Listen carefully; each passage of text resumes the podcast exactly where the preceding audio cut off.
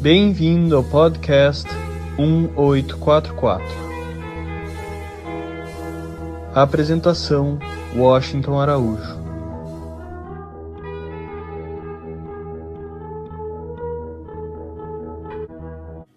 Hoje o podcast 1844 tem o prazer de entrevistar Irade Roberto Egrari. Ele é carioca, formado em administração de empresas e é mestre em engenharia eletrônica. Mas sua área de atuação principal é a de servir ao gênero humano, que trabalhar por um mundo melhor, justo, pacífico, de um mundo que aprecia a rica diversidade de etnias, de raças, de crenças, de nacionalidades.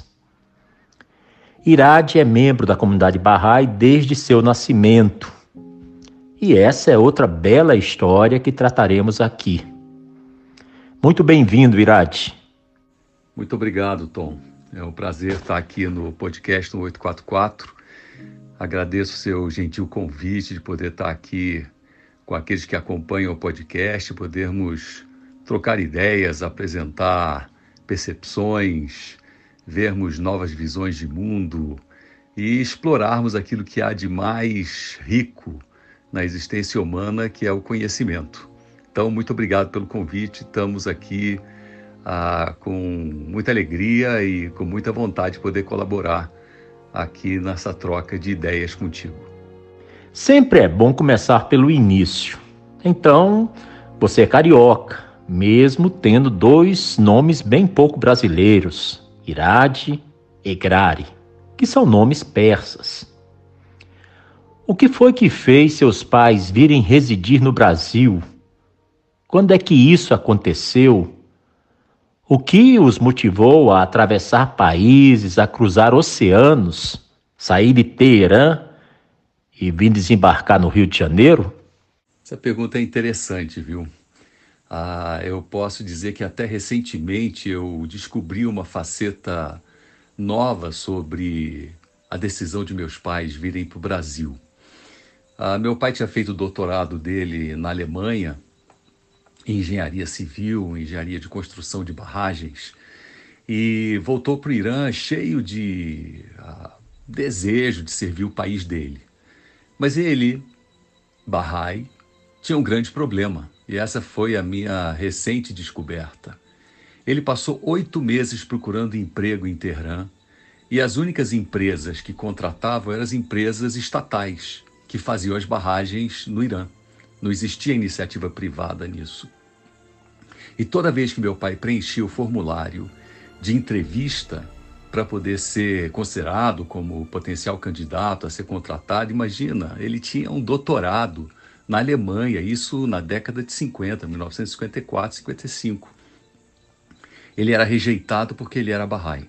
Para você ter uma ideia do que significa o fato de você ser Bahá'í no Irã, desde aquela época, muito antes e até nos dias de hoje. E essa perseguição aos Bahá'ís foi um fato muito notório, né? todos sabiam que isso acontecia. Ao mesmo tempo, meus pais eram jovens, né? tinham ah, mal iam completar, meu pai ia completar 30 anos, tinha 29, 28 para 29 anos.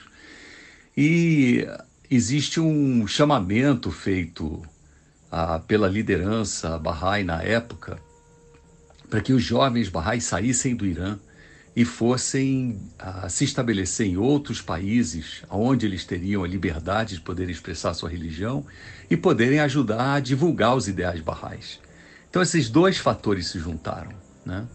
Meu pai, de um lado, triste pelo fato de ser perseguido e ser rejeitado pelo fato de ser Bahá'í e não conseguir emprego, e de outro lado, esse chamamento que ah, deixou ele e minha mãe com os olhos brilhando. Eu tinha uma irmã já nascida, minha irmã Aida, a irmã mais velha. Eles decidem então sair do Irã. Ah, e a decisão era de ir ao primeiro país na América do Sul que lhes concedesse o visto. Eles a buscar o visto na Argentina, era a preferência do meu pai. Demorou um pouco, o Brasil marcou o gol primeiro e eles conseguiram o visto. Semanas depois do visto brasileiro ser concedido, apareceu o visto argentino. Mas aí meu pai disse: não, nós já decidimos ir para o Brasil, é para o Brasil que vamos. E daí então começa essa linda história dos meus pais e o fato de eu nascer brasileiro, carioca, porque foi aonde eles aportaram no dia 21 de novembro de 1955 e eu vim a nascer em 1956. De suas lembranças de infância, Irati, como é que você guarda na memória aqueles primeiros anos que teriam sido para seus pais um casal de jovens iranianos, ainda na faixa dos 30 anos de idade, e com dois filhos pequenos, tentando se adaptar a um país tão diverso do seu, uma cultura tão díspare, língua, costumes e até culinária, bem, bem diferentes mesmo. Como é que você sente ou ouviu o relato deles de como foi a adaptação deles ao Brasil? É, na verdade, tudo que eu sei sobre a história deles, né, ah, os anos iniciais de adaptação, são histórias que foram contadas. Tem muitos relatos hilários, onde a cultura brasileira e principalmente a cultura carioca, né, ah, se fazia muito presente. Eles ah, não não conheciam, tinham total desconhecimento dos aspectos culturais brasileiros e cariocas, né? A língua era uma coisa muito difícil para eles. Eles vieram ao Brasil, eles sabiam um pouco de inglês, um pouco de alemão. Ah, pouco não, bastante alemão. Afinal, meu pai fez doutorado lá e minha mãe estudou Belas Artes na faculdade lá também, enquanto meu pai cumpriu o doutorado dele. Enfim, a língua era um grande problema, né? Então, um dos fatos assim mais pitorescos e hilários dessa fase de adaptação foi quando meus pais se estabelecem então num apartamento na rua Saferreira, número 204, no bairro de Copacabana, né? Ah, era um prédio ah, quase que recém-construído, né? E eles decidem convidar todos os moradores para um jantar, para poderem se apresentar, se conhecer. É bem coisa daquela época onde existia essa proximidade, solidariedade entre vizinhos, né? Os vizinhos todos vêm, um jantar, minha mãe certamente fez um jantar de comida persa muito bom e tal. E a conversa vai, conversa vem, acaba o jantar, todo mundo termina e tal, então eles levantam, dizendo que tem que ir embora, e fica todo mundo amontoado à porta, né? E meu pai e minha mãe sem entender por que, que essas pessoas não abriam a porta e iam embora. Até que, depois de alguns minutos desse impasse, um dos vizinhos faz eles entenderem em língua inglesa de que, olha, aqui no Brasil o costume é que o dono da casa abre a porta para que a gente possa voltar. Se nós abrirmos a porta, é não somente uma desfeita, mas também ah, nós ah, reza a lenda que nós não voltaremos e nós queremos voltar a vê-los, né? Foi aí o primeiro aprendizado de que você abre a porta da casa para que o seu convidado saia, senão ele não sai. Nos fale sobre a fé Bahá'í. Nos situe a fé Bahá'í no tempo, em que época surge e no espaço, qual a localização geográfica inicial. E também nos pincele as verdades essenciais trazidas pelo fundador da fé Bahá'í, Bahá'u'lláh. A fé Bahá'í, como você bem mencionou no início aqui do nosso bate-papo, ela nasce no Irã, na antiga Pérsia, no ano de 1844, uma religião bastante nova, né? Eu diria que a essência da fé Bahá'í é a ideia de que a religião se renova de tempos em tempos, ah, que existe um Deus, um Criador ah, único, não há vários deuses, vários criadores, a nossa percepção do divino pode diferir de, do ângulo com o qual o vemos ou o sentimos, mas ele é um só, a verdade é uma só. Mas essa verdade religiosa se renova. E isso é uma coisa, é uma, é uma notícia maravilhosa para a humanidade, eu diria. Ou seja, nós não somos abandonados por Deus com um único ah, mensageiro, com um único profeta, um único filho que vem até nós e nos traga redenção e nos traga ensinamentos ah, que nos ampliam a visão, que nos permitem entender o mundo, né? Ampliam a nossa cosmovisão uma única vez e acabou, porque é assim que as diferentes religiões se entendem. Veio o profeta, o fundador, o manifestante, o iluminado, enviado por Deus, há 5 mil anos, há 3 mil anos, há 4 mil anos, há 2 mil anos, há mil e poucos anos e acabou, não tem mais. E aí ficam as religiões em disputa. Né? A, a Bahá'í traz essa percepção, e isso se traz porque a humanidade tem a maturidade agora de entender isso, de que a verdade é uma só. E que nós podemos acessar essa verdade através do nosso próprio entendimento e nosso próprio esforço. Bahá'u'lláh, em um de seus escritos, diz que a mais amada de todas as coisas a ver dele, ah, falando como se fosse a voz divina, é a justiça. E que com ela a gente pode ver com os próprios olhos e avaliar a verdade a partir da nossa própria compreensão e não da compreensão alheia. Essa é a grande mensagem que a Bahá'í traz. Nós somos seres divinamente criados que temos uma conexão com o divino permanente, constante, e que essa conexão ela é renovada na sua, no seu conteúdo, né, de tempos em tempos, através de reveladores da verdade divina que são capazes de nos reconectar a, Deus, reconectar a esse Criador, né? e com isso então nos religar e nos religarmos. A mensagem Bahá'í é dessa religação, de que a humanidade é uma só, de que Deus é um só e de que a religião é uma só. E essa religação, essa conexão, se dá através de várias práticas, como a oração, como a meditação, como o jejum, como o, a realização de atos a, de intenção pura, né? o trabalho é visto como adoração. São todos conceitos que nos trazem a religião para o nosso cotidiano ah, e nos, nos tiram dessa perspectiva de que a nossa religiosidade é expressa apenas um dia na semana dentro do tempo religioso que frequentamos.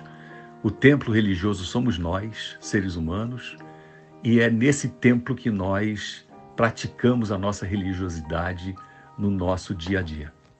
Irade Roberto Egrari é, já há vários anos, uma referência no Brasil no tocante à promoção da dignidade humana, a promoção dos direitos fundamentais da pessoa humana. E ele tem uma folha luminosa de serviços na luta contra o racismo, a promoção da condição da mulher, no desenvolvimento de uma cultura de paz. E desde que eu o conheço, o vejo atuando no desenvolvimento de ações que visam uma educação que capacite os alunos, as pessoas em geral, a uma educação para a paz.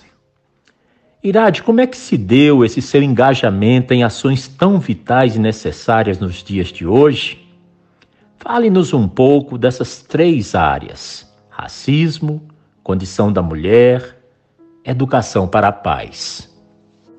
Meu engajamento no campo dos direitos humanos se deu por conta da própria atuação na comunidade Bahá'í.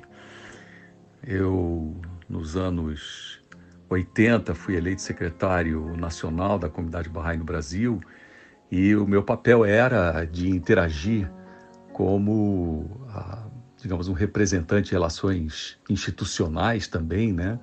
com órgãos do governo, com ONGs, com organismos internacionais. E a pauta de todas essas organizações, o que, que é? É o bem-estar da sociedade humana, a garantia dos direitos, né? a, a busca da transformação do ser humano através ah, de marcos legais né? que possibilitem a todos a apresentarem o melhor de si né, no, na sua existência. Muito bem. Ah, o meu engajamento na questão racial começa com ah, o período pré a Conferência Mundial contra o Racismo em Durban, na África do Sul, no ano 2001, ah, e oportunidade na qual eu ah, pude ah, aprender com o movimento negro brasileiro o que significava luta antirracista. Eu a, a Bahá'í, ela traz os seus conceitos essenciais sobre a unicidade do gênero humano, sobre a não discriminação, sobre eliminação de preconceitos, mas viver na prática a luta antirracista era uma coisa que eu não tinha e eu devo muito ao movimento negro brasileiro, principalmente ao movimento de mulheres negras que muito me ensinaram sobre o que significa o engajamento na luta antirracista. E pelo fato de eu estar envolvido nesse a, esse esforço né, a, de trabalhar com as organizações da sociedade civil no campo da defesa de direitos, eu me aproximei também muito do movimento de mulheres, o movimento feminista. E isso para mim foi uma grata satisfação de poder contribuir com o movimento feminista enquanto homem e poder mostrar aos meus pares, homens, de que a luta pelos direitos da mulher não é coisa de mulher, é coisa de homens e mulheres. Todos nós temos que estar envolvidos nisso.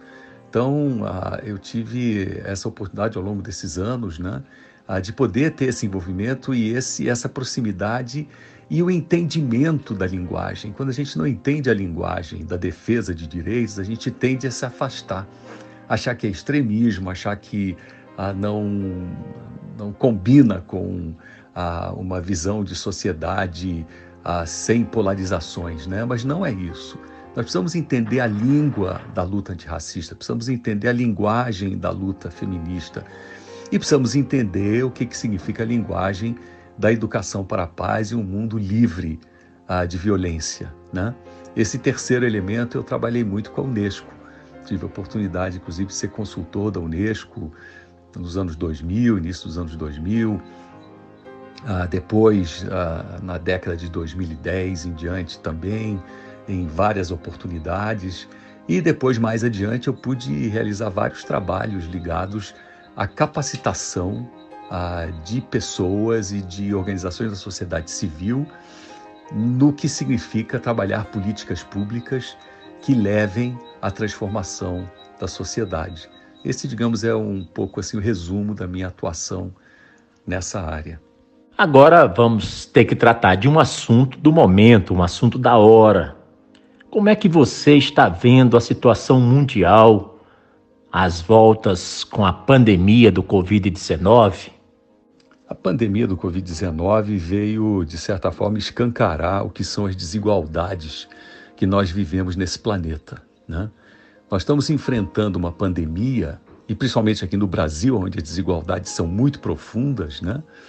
Estamos enfrentando uma pandemia onde eu costumo dizer que nós estamos enfrentando a mesma tempestade, porém em barcos e em condições diferentes. Tem muita gente enfrentando a tempestade dentro de um iate tranquilo, vai enfrentar grandes ondas, vai conseguir chegar em Porto Seguro mais adiante. Mas quem está seguro num toco de madeira no meio do mar revolto? E quem está sem nada, simplesmente nadando por conta própria?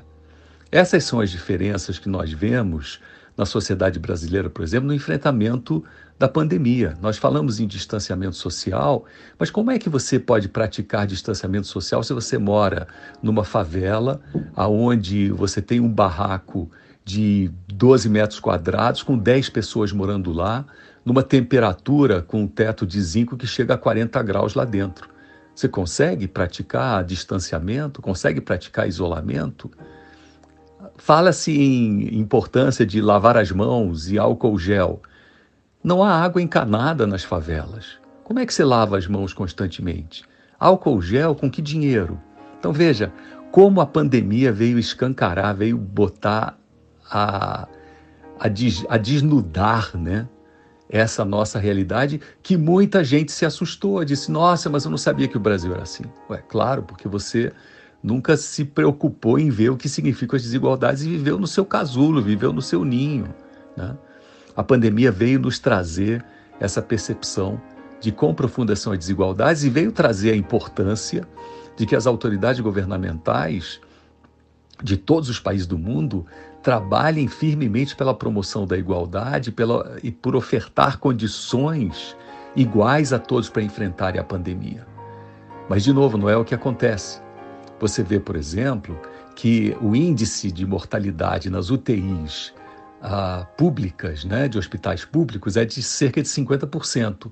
Nas UTIs de hospitais privados, 25%. O protocolo é o mesmo, não é um problema dos médicos não saberem o que fazer ou que o atendimento público seja pior. É que as, as pessoas que chegam para atendimento público chegam em condições piores. Por quê? Porque não tem transporte para chegar até o hospital, porque não tem acesso a apoio médico rápido para que possa detectar que está com um problema sério, que precisa ser internada ou internado. Enfim, a desigualdade está aí, a pandemia está se estabelecendo e ela está crescendo aonde? Em meio aos bolsões de pobreza, de miséria e de desigualdade que nós temos no Brasil e em todos os demais países do planeta. Como é que você analisa, avalia o papel desempenhado por organismos multilaterais, como a Organização das Nações Unidas, a ONU, e a OMS, a Organização Mundial de Saúde, no combate do coronavírus? É, em termos gerais, em termos de princípio, a importância da existência de organismos internacionais e multilaterais que têm ajudado a humanidade a manter voz única, a encontrar caminhos aonde se possa, por exemplo, enfrentar desafios de forma coesa, coerente, harmoniosa, em uníssono. Enfrentar uma pandemia significa, sim, manter essa coesão. Então, a existência de uma OMS, a existência de organismos internacionais ah, que nos orientam, que dão norteamento aos países para que possam enfrentar a pandemia em uníssono, em igualdade de condições, né, é fundamental. Agora, se a OMS consegue ou não consegue fazer isso com a máxima excelência que é necessária, isso são os técnicos que vão avaliar. Inclusive, tem uma comissão internacional agora que foi estabelecida né, para avaliar o trabalho da OMS durante a pandemia. Então, essa é a função desses organismos de controle para verem isso. Mas o fato é que o mundo não seria esse mundo se não houvesse organismos internacionais que definem padrões de ação a, harmônica igual.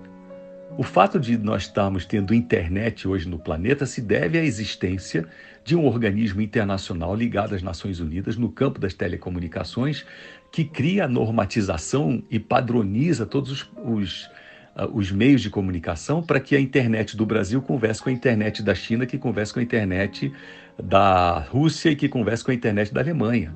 Senão, nós ficaríamos exatamente como era no passado, onde não existia um organismo internacional que regulasse trilhos de trem, e você chegava num país, a bitola do trem era uma e outro país a bitola era outra. O trem não conseguia atravessar a Europa inteira, por exemplo. Ele tinha que parar e você tinha que trocar de trem porque não havia normatização. Esse é um bom exemplo de mostrar como um organismo normatizador em que todos sentam à mesa e definem claramente, em igualdade de condições, um padrão único de ação, vem para o bem da humanidade. Então, isso na tecnologia e isso, claro, no campo da saúde, não tenha dúvida. Assim como você, eu também, desde muito cedo, na verdade, aos 16 anos de idade, tive essa grande felicidade de conhecer a mensagem de Deus para essa época. Essa mensagem de unidade trazida por Bahá'u'lláh em meados ainda do século XIX. Os ensinamentos barrais, nós sabemos, nos falam de dois processos que avançam lado a lado. Um é de integração e o outro é de desintegração. Você poderia nos explicar, Irade, esses dois conceitos? Entender esse movimento de processo de integração e desintegração ah, se simplifica e se esclarece através ah, de uma analogia. Você não pode construir um prédio novo em cima de uma casa velha. Você tem que destruir a casa velha, limpar o terreno, abrir o buraco, limpar as fundações e colocar as fundações novas e crescer o prédio novo. Daí então você não constrói um prédio em cima da casa velha. Né? Não há como construir uma nova sociedade humana em cima de padrões obsoletos ah, de uma sociedade que provou ser incapaz de ah, administrar os seus interesses e afazeres num nível global como é hoje. Nós vivemos uma, uma, um momento planetário.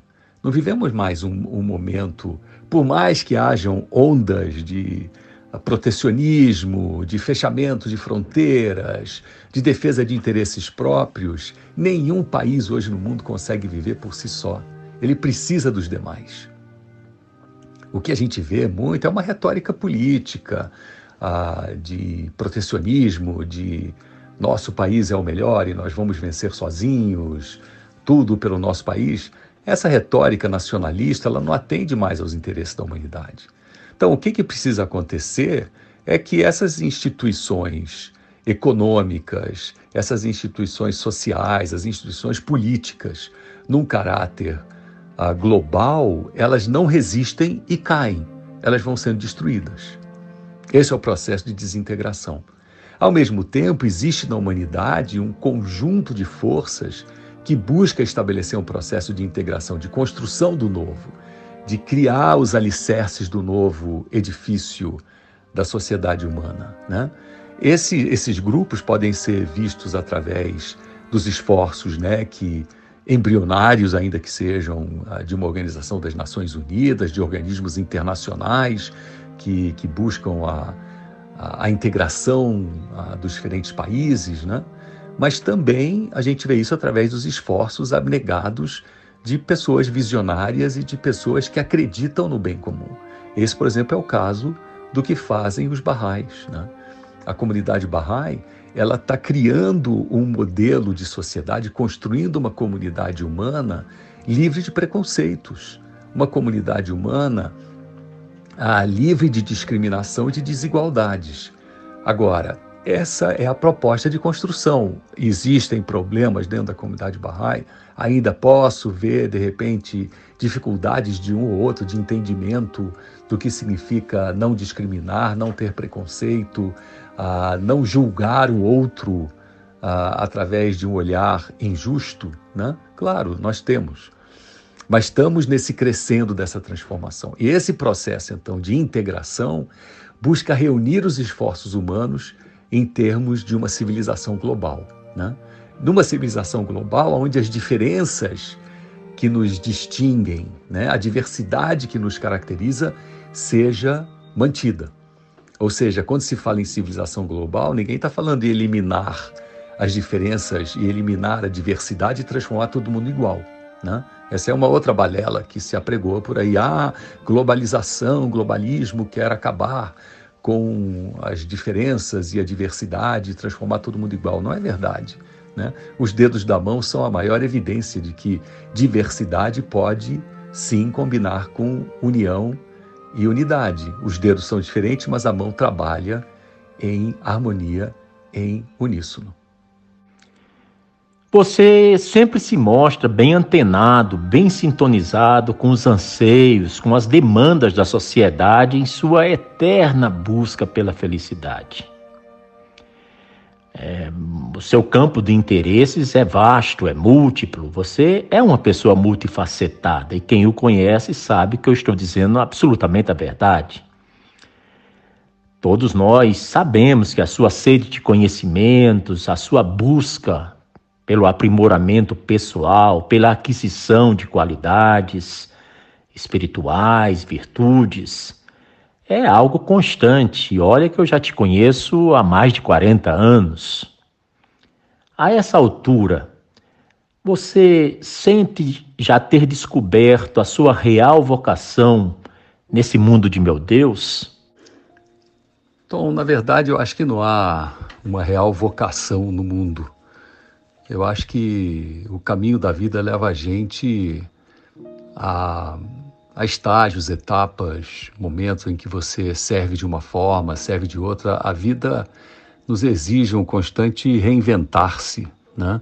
um constante encontrar novos caminhos, um constante uh, observar novos horizontes. É tudo muito dinâmico. Então, eu comecei como engenheiro, de engenheiro fui para fazendeiro, de fazendeiro fui para administrador de uh, uma grande organização religiosa, né? fui eleito secretário da comunidade Bahá'í. De lá fui para o campo dos direitos humanos, fundando uma ONG com os amigos. De lá fui para consultoria, de consultoria segui outros caminhos. Hoje eu me encontro, por exemplo, no caminho de ajudar pessoas a encontrarem o seu próprio rumo, né? Além do trabalho que eu gosto de fazer no campo dos direitos humanos, eu também estou atuando como coach, né? que é um, uma oportunidade grande de você poder ajudar pessoas a encontrarem-se no rumo da vida. Então, a vocação é estar nativa, a vocação é estar com o pé na estrada, a vocação é não parar. Eu acho que essa é a minha real vocação. Não sei o que, que os próximos anos vão me reservar. Por enquanto, aos 64 anos, eu estou nisso. Agora, o que, que daqui a cinco anos eu vou estar fazendo? Qual é a nova invenção? Qual é o novo reencontro? Qual é o novo direcionamento? Só Deus sabe. Até onde eu sei, em contato com pessoas bem diversas, eu sempre tenho escutado loas, muitas loas, elogios e muito apreço pelo seu trabalho como coach. Quando é e como é que você descobriu que era isso que desejava fazer, de ser um coach? Aliás, o que é o coach? Então, como disse, esse é o momento atual, né? Eu não sou coach, eu estou coach. Eu estou podendo ajudar as pessoas no, no serviço, de, no trabalho de coaching, né? Então, como eu me descobri coach, ah, são uma série de ah, confluências, né, que vão acontecendo que te levam e te conduzem a isso. O trabalho com direitos humanos talvez teve um papel preponderante.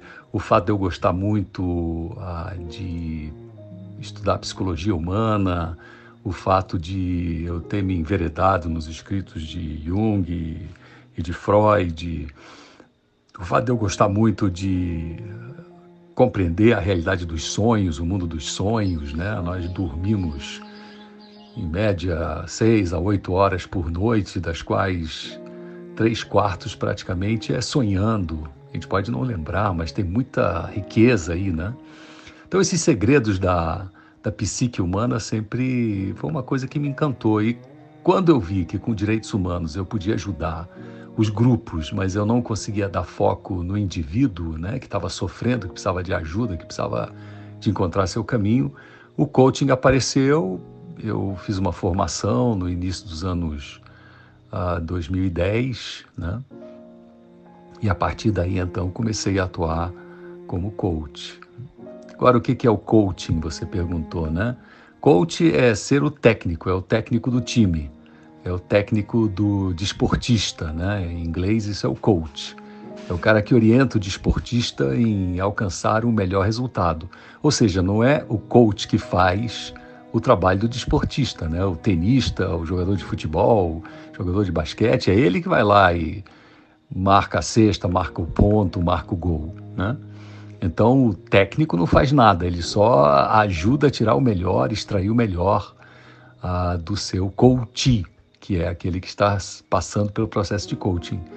E foi assim mesmo que começou. O coaching começou com um treinador de tênis que ajudou a, a entender como funciona a dinâmica a, de você, através de perguntas ah, que são muito profundas e poderosas, né, muito específicas de cada pessoa, fazer revelar o potencial de cada um, né? E esse potencial revelado faz com que você consiga alcançar metas que estão sendo difíceis de serem alcançadas quando você não percebe o que é realmente que está à sua frente. O coaching ajuda a clarear. Será que você poderia nos dar três exemplos de situações vividas pelas pessoas em que o trabalho de um bom coach faz sim toda a diferença? Quando é que uma pessoa deve buscar o assessoramento, a terapia, o aconselhamento de um coach? Bom, primeiro vamos esclarecer: coaching não é terapia, tá? A coaching é um processo de você alcançar seus objetivos, compreender, clarear o mapa que se encontra à sua frente você chegar até a sua mina de ouro e resolver as suas questões práticas ah, no campo profissional, até no campo pessoal.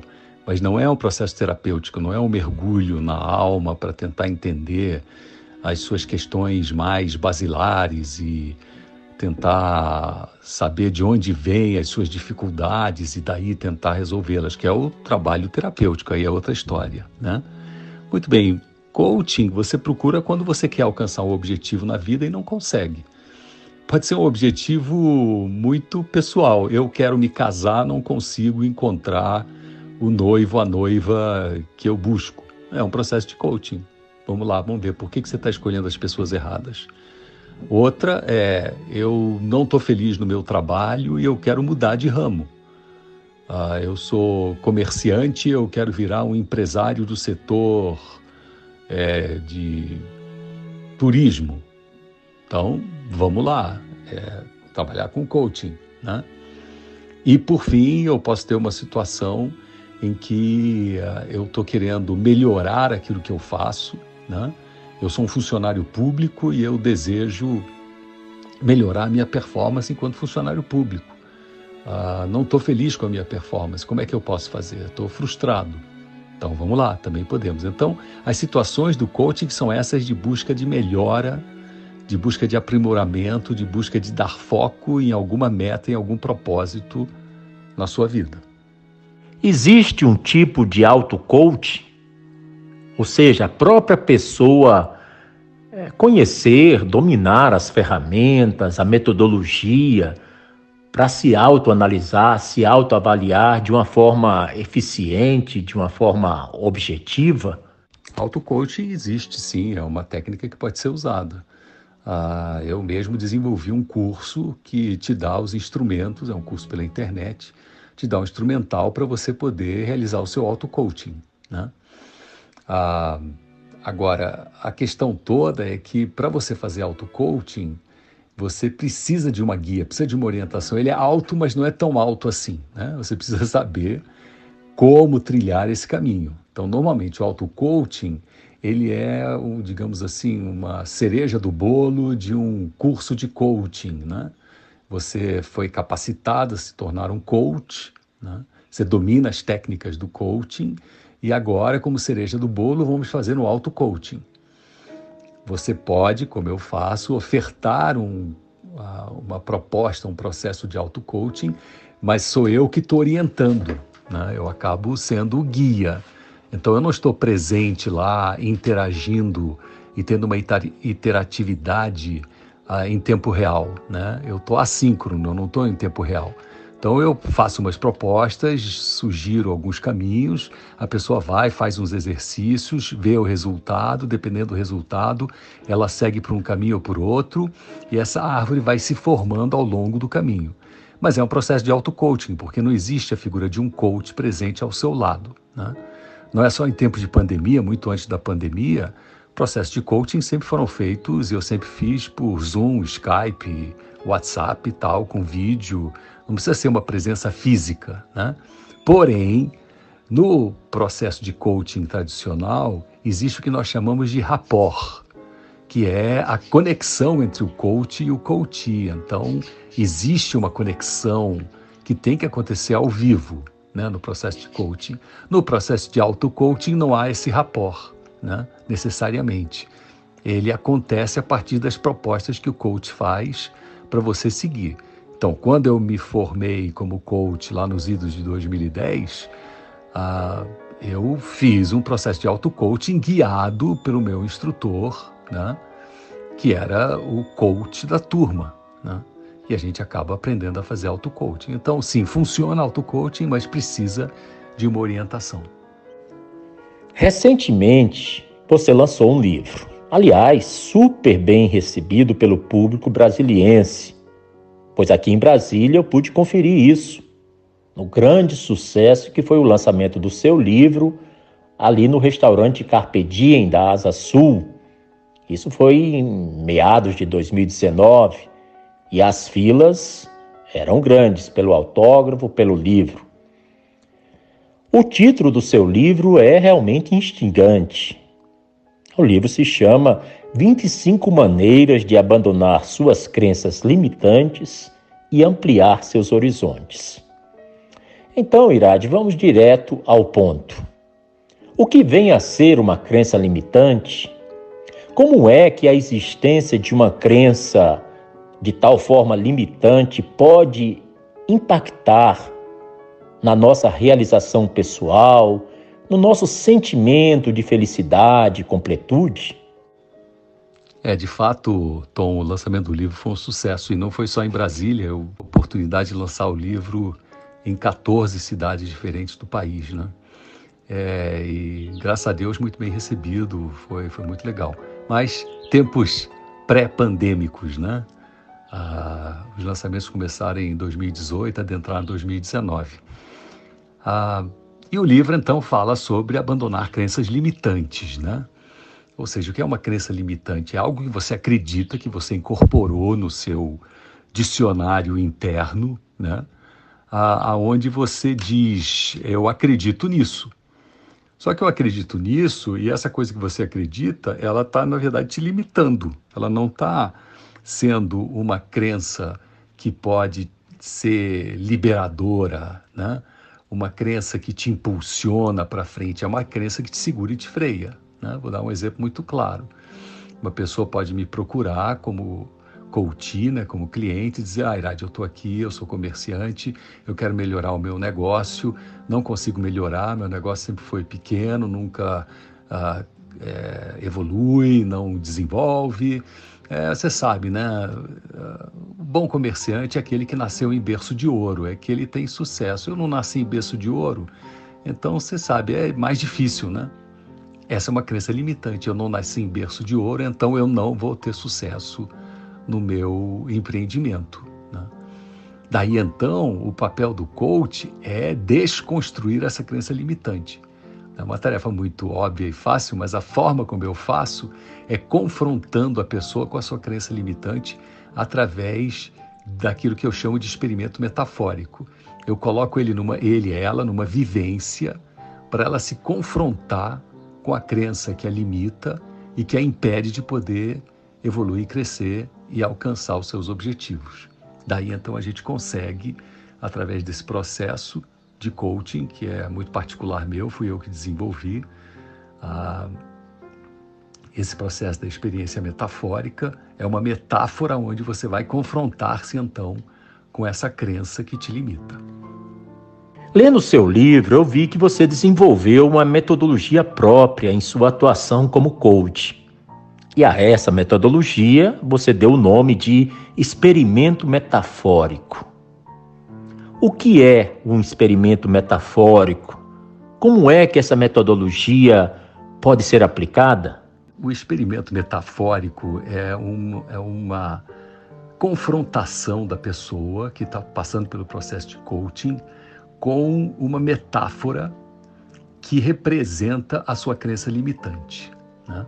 Então, vou dar alguns exemplos que eu trago no meu livro. Meu livro é exatamente a apresentação do, das, de relatos, né, de experimentos metafóricos que eu submeti aos meus clientes para que pudessem então se libertar da crença limitante. Né?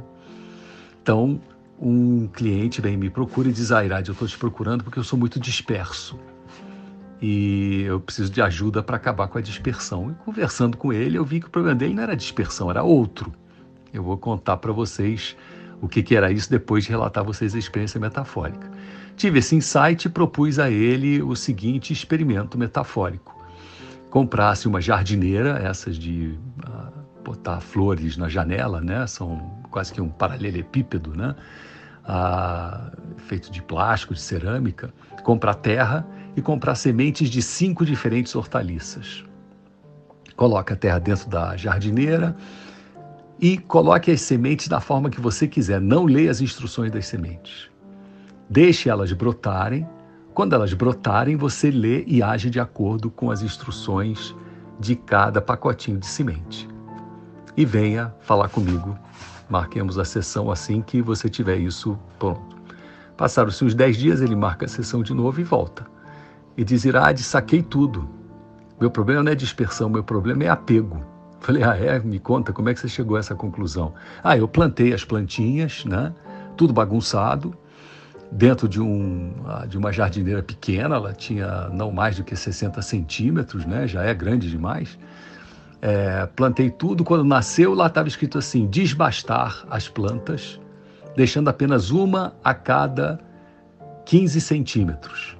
Ora, eu tinha que arrancar quase tudo, porque eu tinha plantado uma fileira de uma coisa, iam sobrar só uma a cada 15 centímetros, só iam sobrar quatro ou cinco. Eu tinha mais de 200 nascidas lá e eu falava: não, não vou arrancar isso não. Isso aí eu plantei, elas são minhas plantinhas bonitas, que lindas, como é que eu vou matar essas plantas? O pior foi a pimenta malagueta, eu fiz um furo com o dedo na terra e joguei o pacote inteiro num lugar. Lá dizia, desbastar e deixar uma planta por metro. Então só podia ficar uma das cento e tantas que haviam brotado. Ou seja, qual é o problema desse cliente? Ele é apegado a um conjunto de ideias que ele tem ao longo do dia, ele vai gerando ideias sem parar. Ele gera tanta ideia, ele não consegue se desapegar delas, acha que tem que tocar todas ao mesmo tempo. Nenhum ser humano consegue tocar 20, 30, 40 ideias ao mesmo tempo. Então ele se dispersa e acaba não tendo eficácia e eficiência nenhuma. Né? Então o problema dele não é dispersão, o problema dele é uma crença limitante no apego às suas ideias. Quando ele viu isso, ele aprendeu a desapegar.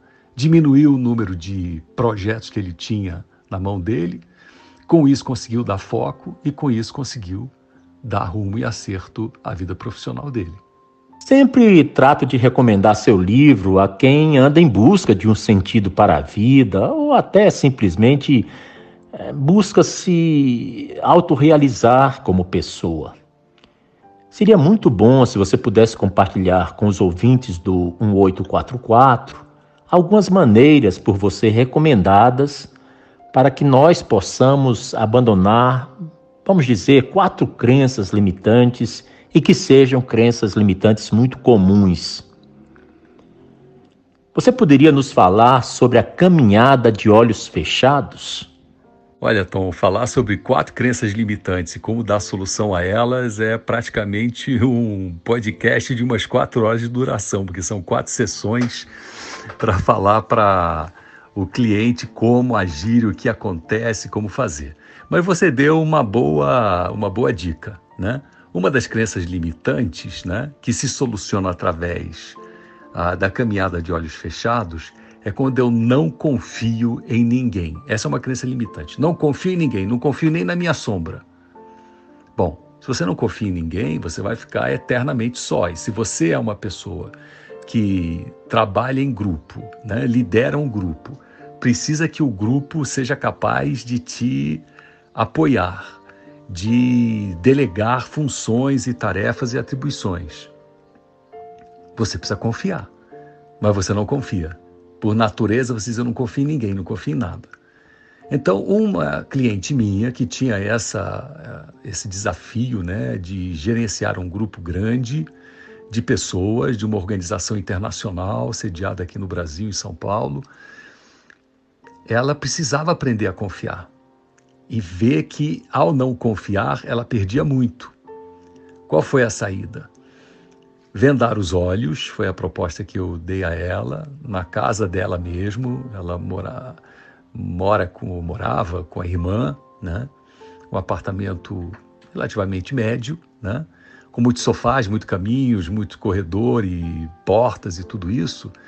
E se ela fosse caminhar de olhos vendados, sozinha, ela ia se esbarrar em tudo que era lugar.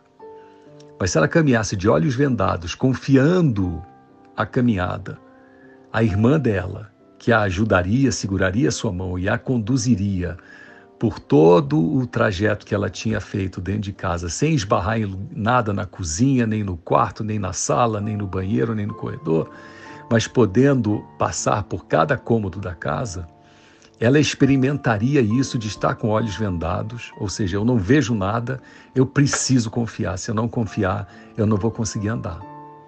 Porque quando você é dirigente de uma empresa, é, gestor, gestora de uma organização, seja ela pública ou privada, se você não confia, você está sozinho, está de olhos vendados. E ela passou por essa experiência. Foi impressionante. Depois disso, ela começou a confiar ah, de uma forma muito interessante.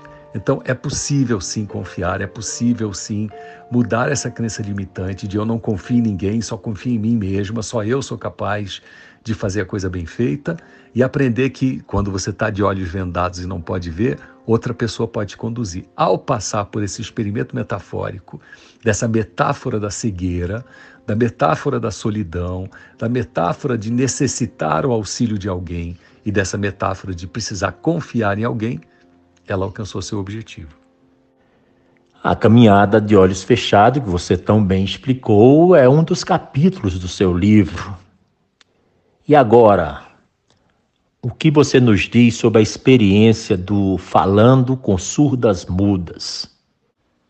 Esse experimento metafórico de falar com surdas mudas foi uma proposta que eu fiz a uma cliente minha que era gestora de uma grande organização, um grande número de funcionários sob o comando dela, e ela dizia: esse pessoal não entende o que eu digo, não me ouve, não me obedece, está muito difícil, desse jeito não vai dar. E o conselho de administração da, da organização tinha me contratado exatamente para ajudar essa gestora a entender que ela precisava mudar sua forma de se relacionar com os seus liderados. Caso contrário, eles teriam que demiti-la, mas eles não queriam demiti-la. Então, o meu papel de fazer o coaching com ela foi mostrar a ela que ela poderia ter alguma outra forma de diálogo, uma linguagem diferenciada, aprender a se comunicar com seus liderados, coisa que ela não estava sabendo fazer e ela achava que sabia. Então eu perguntei, vem cá, no seu trabalho tem surdo mudo? Falou, ah, tem duas surdas mudas na limpeza.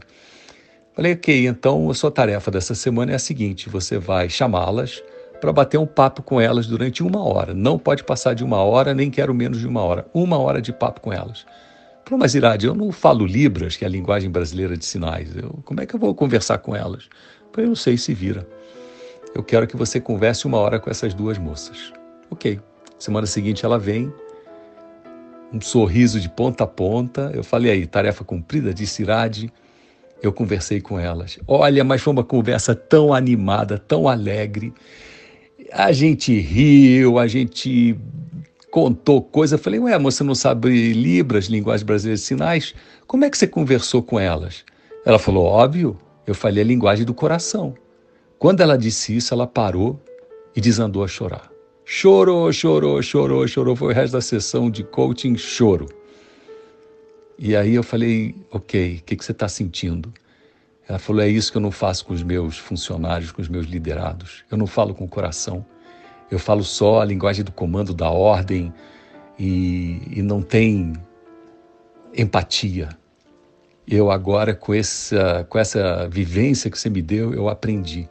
Eu preciso ser empática com as pessoas, porque se eu consigo falar com surda muda, sem usar palavras, mas só o coração falando, imagina o que, que eu vou conseguir com os meus liderados. A vida dela mudou no trabalho. Não foi demitida, seguiu o seu rumo. Depois, obviamente, ela saiu daquele emprego, eu soube, foi galgando novos a novas alturas de trabalho e serviço, e ótimo. Mas essa crença limitante de que para conversar você tem que ser dura, objetiva, não tem que ter carinho, não tem que ter empatia, não tem que falar com o coração, essa crença limitante ela venceu. Apreciei muitíssimo o capítulo do seu livro que você chama de Mesa Redonda com Personagens Interiores. O que você pode nos dizer sobre uma experiência tão instigante quanto essa? Uma mesa redonda, as pessoas colocando as cartas na mesa, se desvelando, se revelando em seus vários personagens interiores? A mesa redonda é exatamente isso que você falou, Tom. É um debate com seus personagens internos. Mas quais personagens internos? Como a gente identifica os personagens internos? Ao longo do processo de coaching, a gente vai vendo que aparecem certas ah, dificuldades, certas crenças, certos obstáculos na nossa personalidade que nos impedem de seguirmos adiante. Teimosia, obstinação, negação e por aí vai, né? São elementos de crenças limitantes, né? Às vezes nós temos elementos de crenças libertadoras, né? Como coragem, ah, como visão clara, né? Esses personagens, essas qualidades aparecem ao longo do processo de coaching. E o que eu faço, ah, nesse caso específico dessa cliente, né? Foi detectar quais eram algumas qualidades positivas, libertadoras, algumas qualidades que eu posso chamar de restritivas, né? ou limitantes, e chamá-las para um diálogo, uma conversa. Isso até é uma técnica que foi desenvolvida pelo grande psicólogo Carl Jung, que chama-se imaginação ativa. Você consegue trazer a dimensão onírica do sonho, né, para uma dimensão da realidade. Então você senta numa mesa, convoca a sua teimosia, convoca a sua negação, convoca a sua coragem, convoca a sua clareza de visão. Bota essas quatro pessoas na mesa e fala muito bem, pessoal, vamos lá, o que está acontecendo? A negação vai dizer por que, que nega, Teimosia vai dizer por que está teimoso, coragem vai dizer por que, que não gosta de teimosia, visão clara vai dizer que negação atrapalha tudo, e eles vão discutindo. Então você cria um diálogo entre esses personagens. Aí, normalmente, né, quando a gente faz uma imaginação ativa, a pessoa que vai fazer diz: Ah, mas sou eu escrevendo. Falou: É claro, no sonho também é você sonhando. Então, não mudou nada, não tem problema nenhum, faça isso, faça essa coisa funcionar e dá certo. Então, você senta com calma, fecha os olhos, convoca os personagens que apareceram ao longo do seu processo de coaching, então você precisa de um coach aí para te ajudar a detectar isso. E daí você chama essa turma para um diálogo e você faz o papel de moderador, moderadora. Coloca as perguntas, aguarda as respostas, cria o debate. É muito legal. Gostaria que você nos brindasse a todos com uma experiência que nos ajude a superar o medo da morte. Afinal de contas, quem vive, de alguma forma, tem a angústia da morte, né? E que também nos ensine a saber lidar com sabedoria ou serenidade com as frustrações do dia a dia.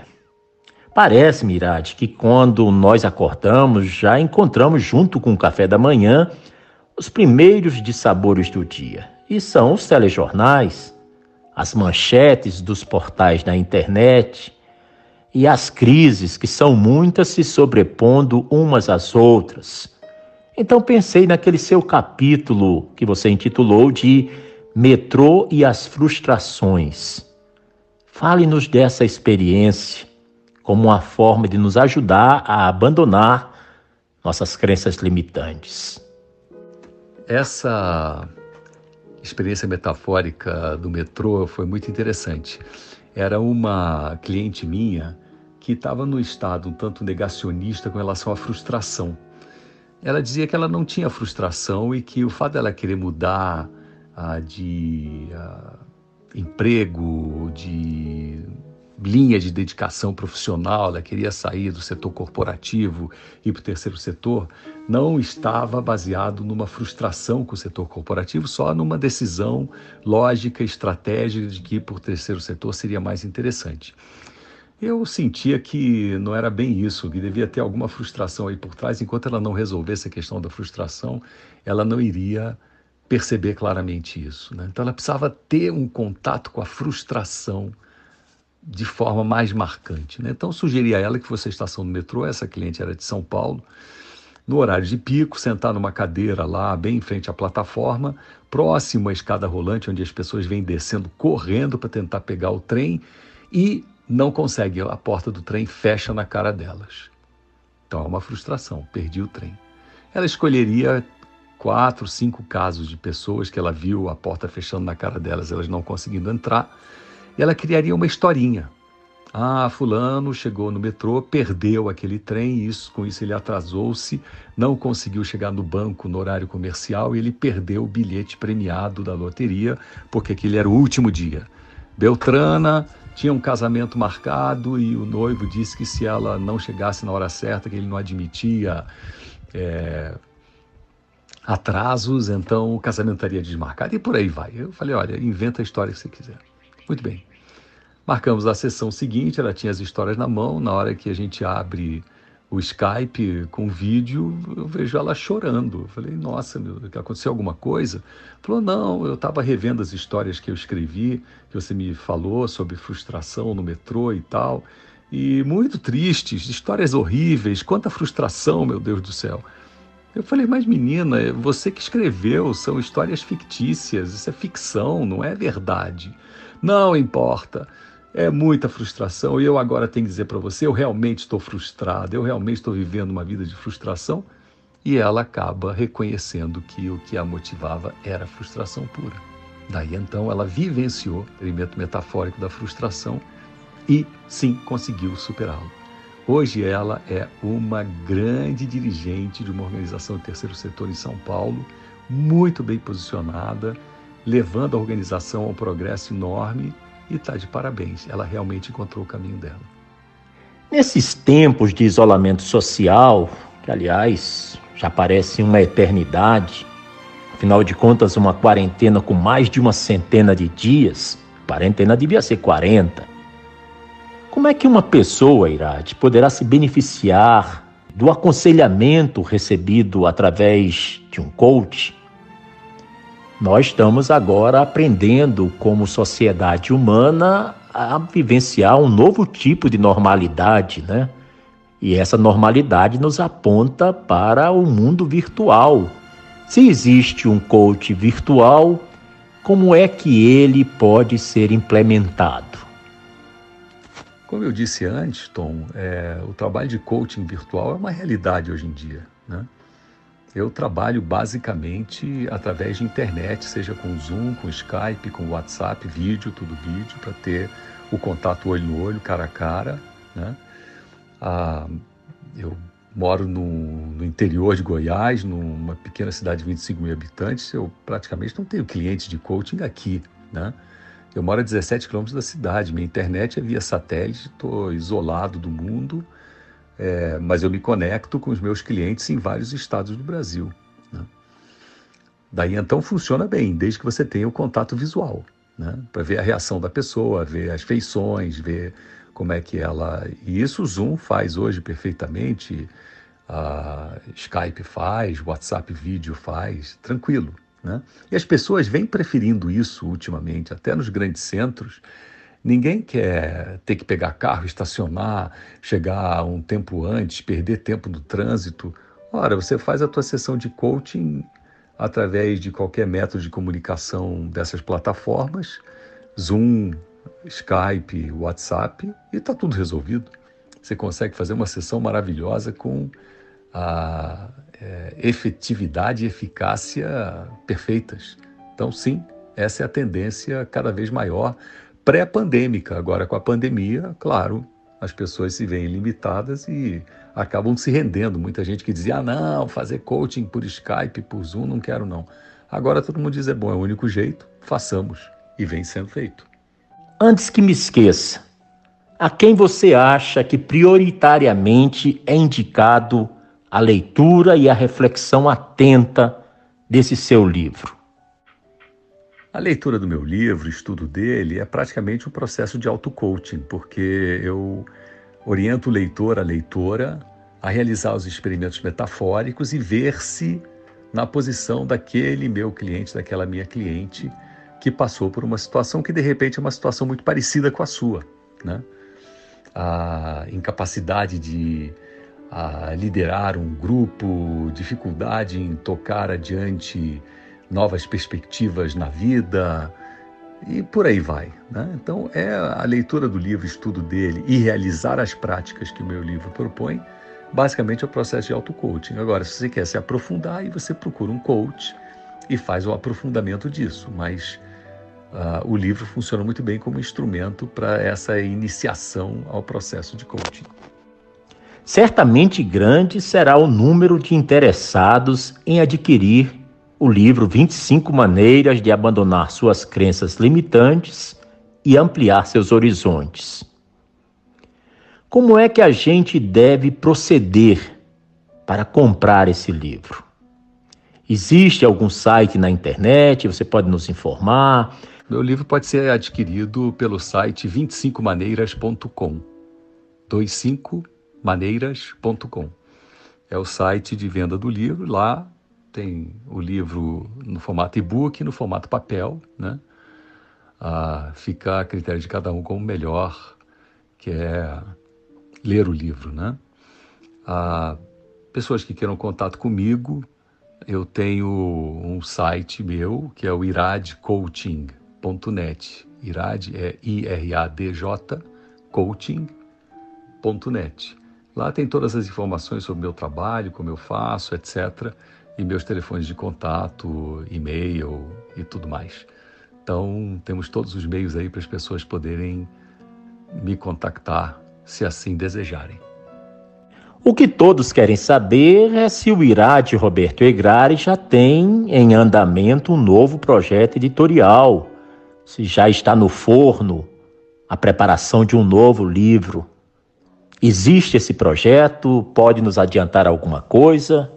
Não, então, por enquanto não tem um novo projeto editorial. O que eu venho fazendo é o mesmo trabalho que eu fiz para editar o primeiro livro, que foi fazer a seleção e a classificação de experimentos metafóricos para que possam ser úteis né, para as pessoas. Esses 25 eu escolhi entre, sei lá, quase uma centena de possibilidades. E ao longo dos anos, né, o livro foi editado em 2018, né, já se passaram dois anos, dezenas de clientes de coaching passaram por mim nesses dois anos mais experimentos metafóricos. O interessante é ver que eu nunca repito experimento metafórico para ninguém. Nunca houve um experimento metafórico que eu dei para o indivíduo A e eu o repita com o indivíduo B. Não. Experimentos metafóricos são experimentos é, específicos, customizados, digamos assim, é, feitos à mão para aquela pessoa. Né? E eu uso isso como uma possibilidade ah, para que então outras pessoas também se beneficiem vendo o experimento metafórico da pessoa número um, número dois, número três, etc. Né? Não perde a validade, mas a razão pela qual eu não repito o experimento metafórico é exatamente para dar ao meu cliente, à minha cliente de coaching, o um sentimento de absoluta exclusividade. Você é exclusivo, exclusiva. Eu penso no, nos seus desafios só para você mesmo. E muitos clientes não recebem ao longo de 10 sessões, né? Meu trabalho de coaching são 10 sessões, uh, 10 semanas seguidas. Uh, eu não. Não é só um experimento metafórico por um processo de coaching. Às vezes são dois, três, quatro que aparecem, né? E daí então a pessoa vai fazendo experimentos dela. Então nunca houve repetição, né? No meu trabalho como coach, mas isso não invalida eu poder a compartilhar com a leitora, o leitor interessado, possibilidades de experimentos metafóricos que cada um possa fazer, já que o meu leitor não é o meu cliente a estrito senso, né? É um cliente mais a, lato senso, ele está buscando conhecer o meu trabalho, me prestigiando, o que me deixa muito feliz e pode, ao mesmo tempo, a usar esse processo de auto-coaching que o livro propõe. Concluímos assim essa formidável entrevista com Irade Roberto Egrari. Irade, muitíssimo grato por você ter aceito o nosso convite, por se dispor a compartilhar com a audiência do podcast 1844 tantos ensinamentos úteis, sua sabedoria, ensinamentos que são necessários porque são práticos e que nos ajudarão, sem dúvida, a sermos seres humanos muito melhores. Então, espero que esse seja o primeiro de nossos encontros aqui no podcast, que em breve o tenhamos de volta. Muitíssimo obrigado. Bom, eu que agradeço a oportunidade de estar aqui com você e seus ouvintes do podcast 1844. Foi um prazer estar com vocês, um prazer compartilhar uh, um pouco da minha história da minha vida, história da minha família, uh, um pouco da minha carreira, um pouco do meu trabalho em direitos humanos, das minhas visões e percepções sobre o tema. E mais recentemente então essa essa caminhada que eu venho trilhando no trabalho de coaching que você tão uh, gentilmente compartilhou com os seus ouvintes e, e tão brilhantemente extraiu pérolas uh, interessantes do meu livro, ajudando os seus ouvintes a conhecerem melhor o meu trabalho. Fica aqui o meu agradecimento a todas e todos que nos acompanharam hoje aqui nesse podcast e fico grato aí pelo seu convite para poder participar em outros momentos também. Um abraço para todo mundo, muito obrigado. Um abração para você, Tom. Obrigadão.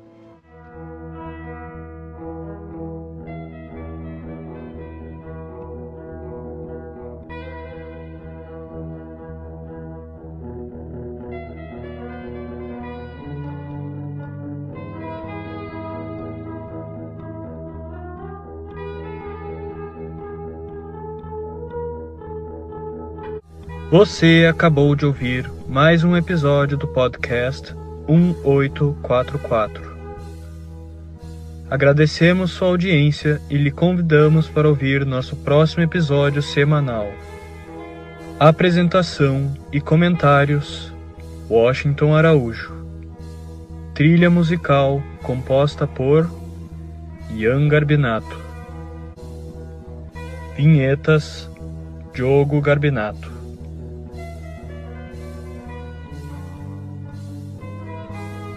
Contatos com a produção para comentários e sugestão de temas podem ser feitos através do e-mail podcast1844 gmail.com